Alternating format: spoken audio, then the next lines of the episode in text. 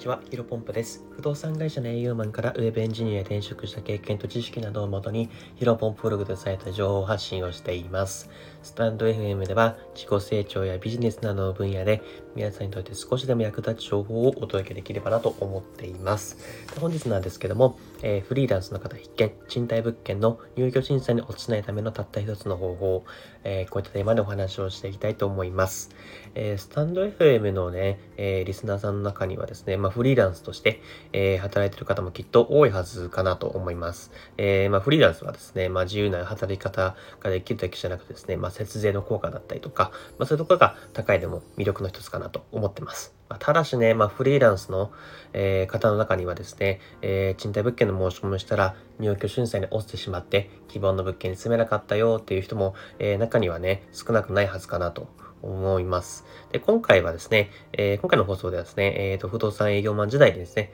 えー、1000組以上の、えー、お客様の部屋探しに関わりまして、えー、数多くの、えー、フリーランスの方の入居審査を通してきた私が、えー、賃貸物件の入居審査に落ちないための、えー、方法を、えー、ご紹介していきます。で、まあ結論から言うとですね、まあ、たった一つしかないかなと思ってまして、それはですね、入居申し込み時に収入が証明できるもの、プラス仕事に関わりができるえー、仕事に関わりがある、え、実績をすべて提出する、え、これに尽きるかなと思ってます。まあ、これはね、タイトルでもあるので、え、すでにネタバレしてるんですけども、え、詳しく話していきたい、詳しく話していきます。うんで、まあね、この話をすると、うん、まあ、なんとなく分かったけど、具体的にどういうこと？というふうに、クエスチョンマークが頭にね、たくさん浮かぶ人がほとんどだと思いますので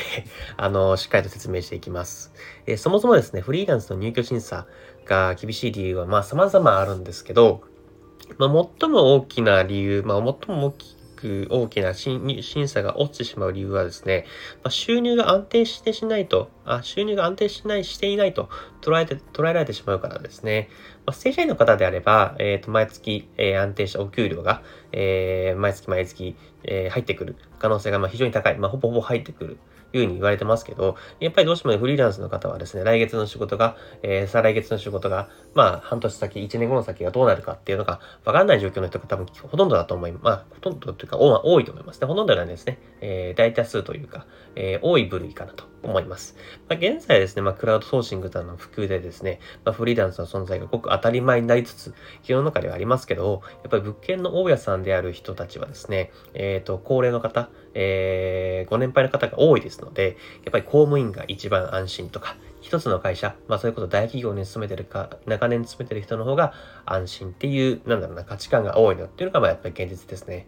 まあ、ちょっと少し大げさな、えー、と事例をお話しするとですね、えー、と転職が当然だと、まあこの世の中、まあその日本社会でですね、えー、とごごくまでですね、転職してるけど大丈夫っていうふうに、えー、思われる大家さん、まあオーナーさんも中にやっぱりいらっしゃるっていうのが、えー、と、この、なんだろうな、現時点の、えー、状況になっています。で、まあ、ここで話を少し戻しますけども、まあ、冒頭でお伝えした収入が証明できるもの、プラス仕事に関わりがあるものを全て提出する。これをすることによってですね、まあ、この人はしっかりと、まあ食いっぱぐれない仕事をしていて、えっ、ー、と、来月再来月、まあ、1年後ぐらいの家賃であれば大丈夫なんだな、毎月家賃をきちんと払ってくれる人なんだなっていうふうに、まあ印象を与えやすくなるんじゃないかなと思います。でもしですね、まあ、例えばあなたが、えー、ウェブのフリーランスあウェブエンジニアのフリーランスであればですね、まあ、案件ごとの、え、報酬が証明できるもの、まあ、銀行の預金通帳や領収書ですね、ま、そういうの振り込まれてきた、えー、詳細、え、取引先の詳細、え、自分自身が運営しているホームページやブログなどを、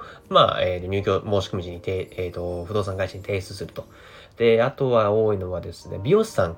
美容師さんは結構最初の3、5年間、3年から5年ぐらいは、えー、下積みで、まあ、お給料も低い中やられてると思うんですけど、まあ、それ以降は独立をして、年収1000万とかも行く人もたくさんいると思いますので、まあ、独立、独立してる美容師の方であれば、まあ、美容室との、えー、業務委託、まあ、もしくは自宅契約書、えー、提携先の企業からもらった所得証明書、まあ、自分の名前が載ってる美容美容室のホームページなどですね、まあ、これをですね、まあ、不動産会社に提出して、まあ、収入は問題ないとか、ネットでも名前があるから安心的に、安定的に仕事があるとか、えー、名前の知ら企業との取引があるっていう、まあ、実績をですね、まあ、アピールするとですね、まあ、大家さんにも納得してもらいやすい。まあ、これはですね、まあ、唯一の方法かなと感じています。えっ、ー、とですね、まあ、一応で、この本日お話しした内容でですね、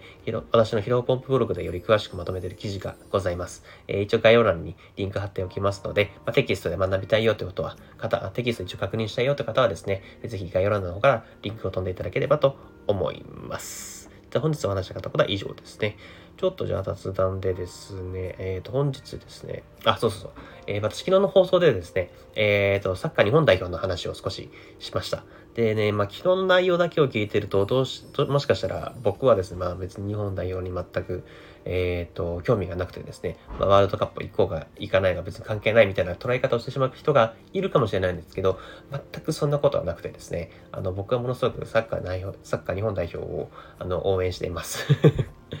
前、それこそ前回のロシアワールドカップも全部リアルタイムで見てまして、あの、前半2対、じゃあ前半じゃないか、最初 2, 2対0で、後半かなあのー、先制した時マジでもうあのー、なんだろうな机がひっくり返るぐらい興奮した覚えがありますので、あの、もちろん応援してます。なので、ぜひね、あの、昨日なんか批判するなとか話してましたけど、あの、行ってほしいんですよ、ワールドカップ。はい。で、今日はですね、まあ、一緒に入っている中で、えっ、と、オーストラリアかな？と、えっ、と、試合があるらしいので、ちょっとね、確か19時10分からのキックオフだった気がします。多分地上波でやるんですかね。 DAZN じゃなくて。なので、ホームなのでね。なので、ちょっとまあ僕は仕事帰ってきて、えー、ご飯とかいろいろ作業しながら、えー、見て応援していきたいなと思っておりますので、ぜひ、あの、サッカー興味ある方、一緒に見て